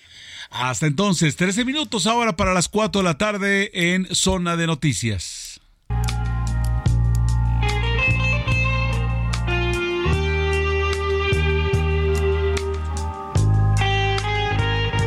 Pues como para alegrarnos la tarde, ¿no? Aquí está Carolina Roldán, nuestra eh, colaboradora sexóloga a esta hora de la tarde, que, que siempre tiene cosas muy interesantes que, que platicar. ¿Cómo estás, Carolina? Mucho gusto en escucharte una vez más. ¿Qué tal, mi estimado Heriberto? Pues también un placer para mí. Así es, yo soy sexóloga y, eh, también vocera de, de KT y de Prudence. El día de hoy quiero compartirles, porque me parece súper importante, bueno, el dato que el, el, día 26, o sea, hace unos pocos días, fue el día del pene, y entonces dije, ¿sabes qué? Me parece muy importante visibilizar unas recomendaciones para el cuidado y maximizar la salud sexual masculina. Mira qué entonces, interesante, venga, por favor. Entonces, ¿cuándo sí, claro. fue el día del pene? Que no, ahora sí que no me enteré. El 26 de abril. 26 de, qué curioso. Sí, el 26, sí, el 26 de abril fue el Día del Pene y de hecho justo esta fecha es con la intención principal del cuidado de la salud sexual, para la prevención del VIH, para lo, las prácticas seguras y también evitar pues las ITS en general. Bien, entonces, entonces ¿cómo maximizamos? Exacto, venga. Claro, para maximizar la salud sexual masculina, que sabemos que por supuesto que también tiene un impacto en el pene como tal, ¿no? Entonces, muy importante, de repente a veces esto no se considera, pero está, está comprobado que tener un sueño reparador es importante para los hombres y para el cuidado de su pene. ¿Por qué? Porque durante el sueño reparador, ojo, se, es cuando se segrega la testosterona, ¿sí? Entonces sabemos que como tal es una hormona principal de la salud sexual masculina, así es que un sueño reparador es sumamente importante. Otro punto también que yo recomiendo para maximizar la salud sexual masculina es que realicen ejercicios de Kegel, ¿vale? Entonces sabemos que el pene como tal no tiene músculos, no tiene huesos, pero sí hay unos músculos en la base, ¿vale? Entonces, para que puedas tener erecciones más firmes, sí, a lo largo de la vida, si bien es cierto que el ángulo va cambiando, sí, porque pues el por parte del envejecimiento. Entonces, si quieres tener eh, mayor firmeza, pues yo te digo que ejercites tu suelo pélvico, ¿vale? Entonces, otro punto también muy importante sí. es que las personas cuiden el contenido erótico que consumen, ¿vale?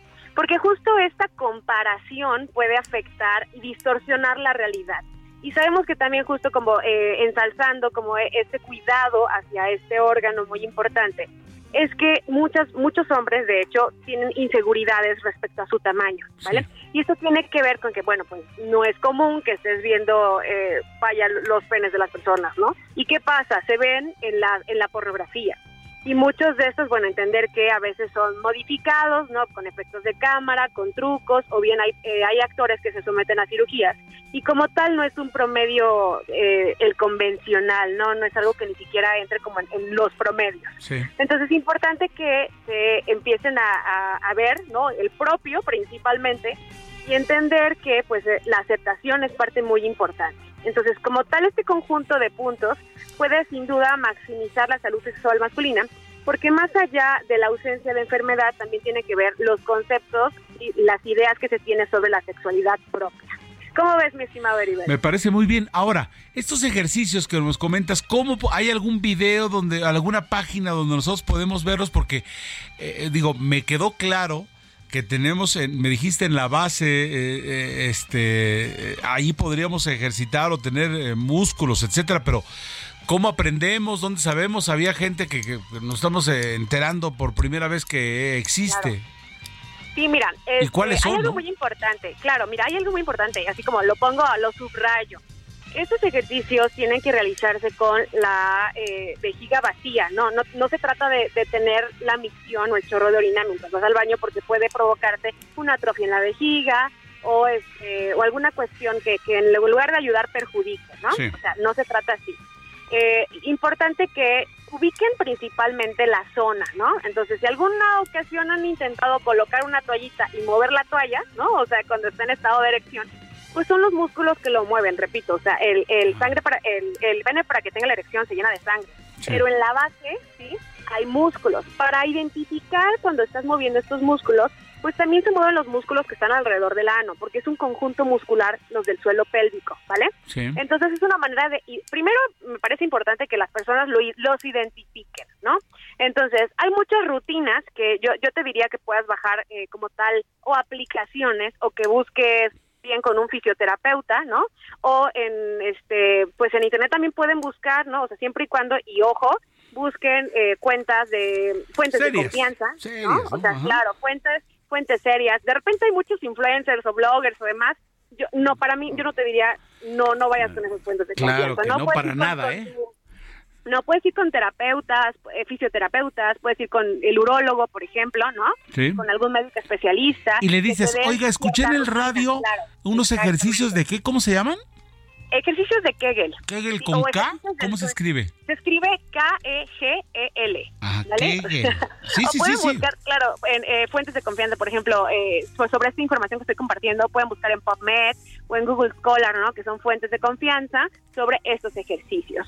Entonces, sí es algo a considerar, porque vaya que es importante, como dicen, músculo que no se usa se atrofia. Entonces, son músculos que están en la base del pene, entonces, por lo, tan, por lo tanto, sí es importante considerarlos y ejercitarlos. Pues vaya, ahí está la información. ¿Cómo te, cómo te, cómo Claro. te, cómo te seguimos eh, en redes, eh, Carolina Roldán, Claro. eh, para, para Sí, saber en- más?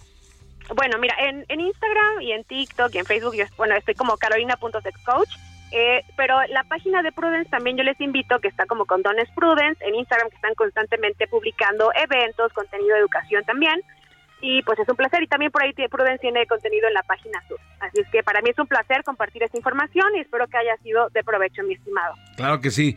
Gusto saludarte. Hasta entonces, Carolina Roldán. Ha sido un placer. Hasta entonces, gracias, sexóloga, aquí en Zona de Noticias.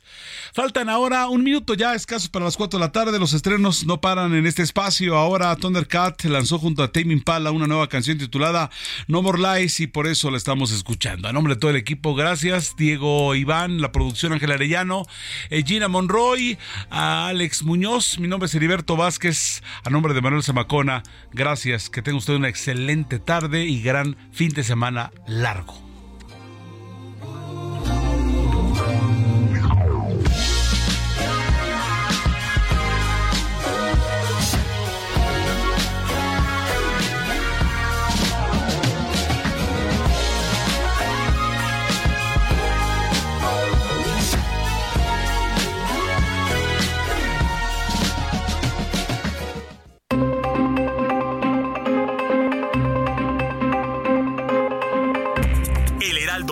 Presentó Zona de Noticias con Manuel Zamacona.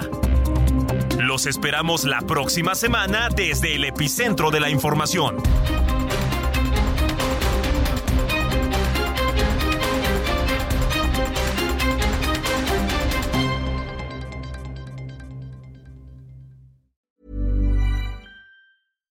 If you're looking for plump lips that last, you need to know about Juvederm lip fillers. With Juvederm Volbella XC and Juvederm Ultra XC, your lip look, whether it's subtle or bold, can last up to one full year with optimal treatment and no additional maintenance. Find a licensed specialist and see if it's right for you at juvederm.com today. That's J U V E D E R M.com. Add fullness to lips in adults over 21 with Juvederm Volbella XC or Juvederm Ultra XC. Do not use if you have severe allergies or a history of severe allergic reactions, or if you're allergic to lidocaine or the proteins used in Juvederm. Tell your doctor if you have a history of scarring or taking medicines that decrease the body's immune response or that can prolong bleeding. Common side effects include injection site redness, swelling, pain, tenderness, firmness, lumps, bumps, bruising, discoloration, or itching. As with all fillers, there's a rare risk of unintentional injection into a blood vessel, which can cause vision abnormalities, blindness, stroke, temporary scabs, or scarring. For full important safety information, visit juvederm.com.